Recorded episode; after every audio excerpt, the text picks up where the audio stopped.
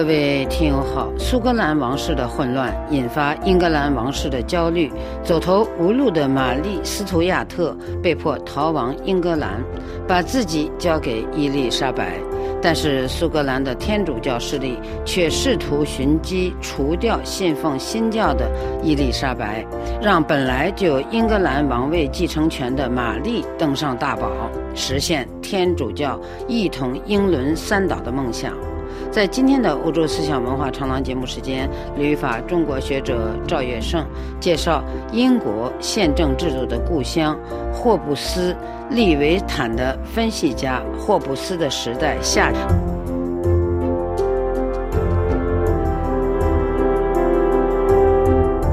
赵先生您好，您好，赵先生，看来玛丽身上还牵扯到宗教斗争。是的，这里有一个重要的人呢。那就是苏格兰宗教改革的首领约翰·诺克斯，他是一个狂热的加尔文宗的信徒，为人狂妄，性格偏执。在玛丽刚回国登基时，他们就有激烈的语言冲突。现在呢，玛丽自投罗网，来到了伊丽莎白手中，英格兰的清教势力。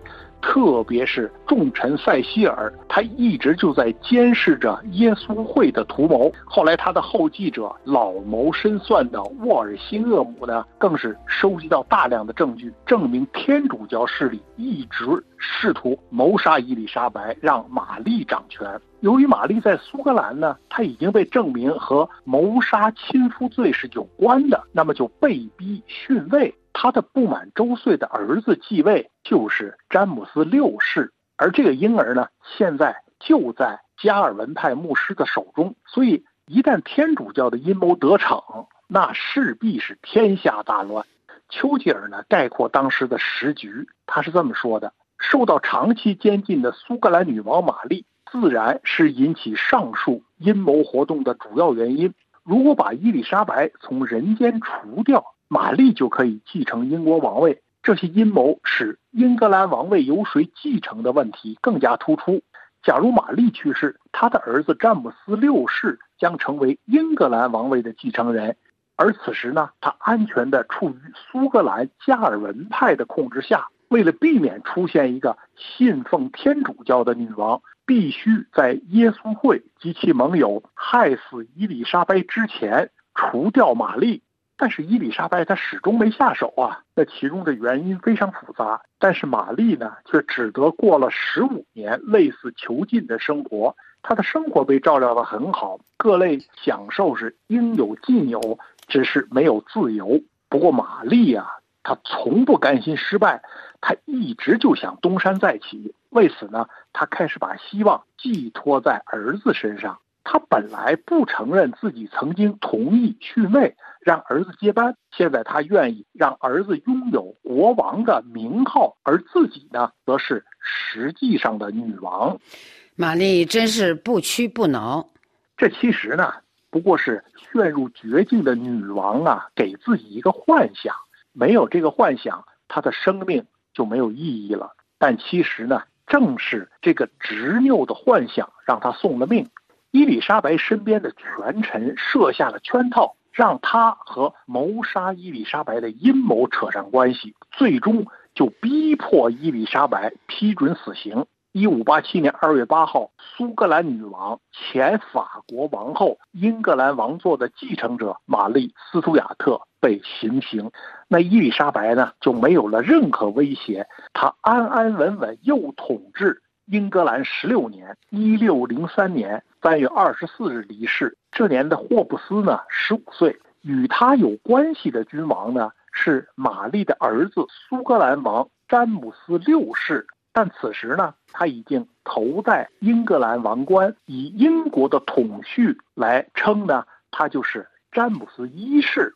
但是这位詹姆斯一世啊，是在苏格兰加尔文派的教育下长大的，对英格兰自大宪章开始的宪政原则，他是一窍不通。又喜爱舞文弄墨，认为自己是个哲学家，什么都懂。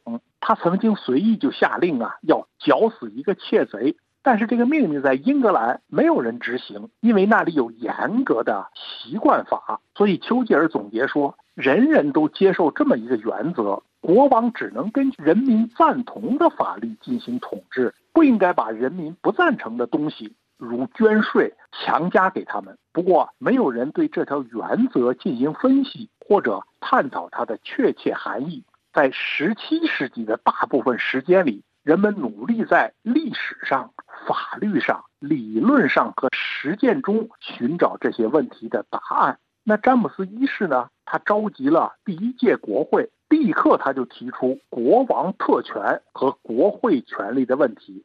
他声称啊，既然对上帝能做什么提出质疑是无神论和亵渎的行为，那臣民对国王能做什么提出质疑也是胆大妄为和对上帝的不敬。所以，丘吉尔说，国会下议院立即就回应了一份措辞。恭敬，但是其坚定的奏折提醒国王说，他们的权利包括选举自由、言论自由，以及在国会开会期间免遭逮捕的权利。不过，詹姆斯一世完全不知道英格兰宪政原则已有百年的发展。是的，他对国会的抗辩嗤之以鼻，认为国会的权力是欺君罔上，他对军权。不加限制的尊崇呢，是显然受他童年记忆的影响。他父母的遭遇是他挥之不去的心理阴影，特别是当他母亲玛丽女王被处死之后，他为了保住自己的继承权呢，对伊丽莎白女王是极尽恭维，处处小心，生怕女王剥夺他的继承权。苦等十五年呐，终于登上大宝，所以他对这个宝座该是多么珍视啊！由于他是从苏格兰的穷乡僻壤来到英格兰继承王位，所以他不知君王可以是宪政之下的明君，也可以是独裁暴虐的昏君。那詹姆斯一世他是信心满满，要当个权力无限的专制君王。英国史学大家麦考莱在《英国史》一书中就评论他呀。说这个詹姆斯一世一向自诩治国有方，但他的路线直接违背一切治国法则，达于极致。他不断宣扬国会特权仅仅是国王自愿的恩赐，国王的合法权利犹如上帝的合法权利，不劳国会多管闲事。那么，詹姆斯一世同国会最大的冲突呢，就在于国王的特权。与国会的立法权发生冲突的时候，由谁来裁定？当时英国最有学问的大法官呢，科克认为应该是由法官而不是国王裁定。那么这条原则呢，是法治社会的最基本原则。如果代表法律的法官不能依法断案，而由国王拥有裁定权，那么法治必然荡然无存。詹姆斯就撤了科克大法官的职。不过这场斗争呢，为随后英国内战中对查理国王的审判奠定了法律基础。但是詹姆斯一世啊，他做了一件名垂青史的工作，在他的主持下，有五十名学者重新翻译校订了圣经英文版。这部圣经呢，钦定本是英语发展史上的一件大事，至今仍然称为詹姆斯钦定版。看起来，詹姆斯一世继位之后，英国的宪政法治原则面临着大考验。就是这个情况，所以当时丘吉尔他在他的著作中就看到了这种情况啊，所以他就说，随着岁月的流逝啊，詹姆斯同国会的关系就日益不和。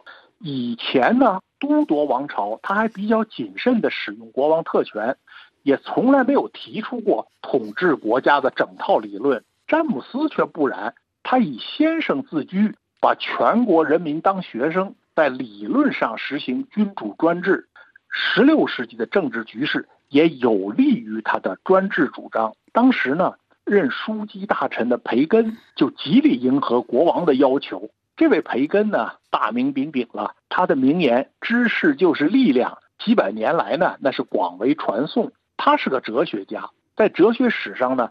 他是对认识论有卓越贡献的人，但这个人呢，私德不佳，曾经因为贪污受贿入狱。虽然在与国会、国王的之争中呢，他是站在国王一边，但是他呢，并没有在国家治理的理论上有深入的思考。一六二五年，詹姆斯去世了，继位的就是他的儿子查理一世。那么就在他的统治下，英国爆发了内战。可以说，这一时期呢，是英国历史上翻天覆地的时代，它是英国法治史上的一个关键时期。可以说呢，英国。内战在刀枪之后隐藏的根本问题是走向成熟的宪政国家，还是退回君主专制？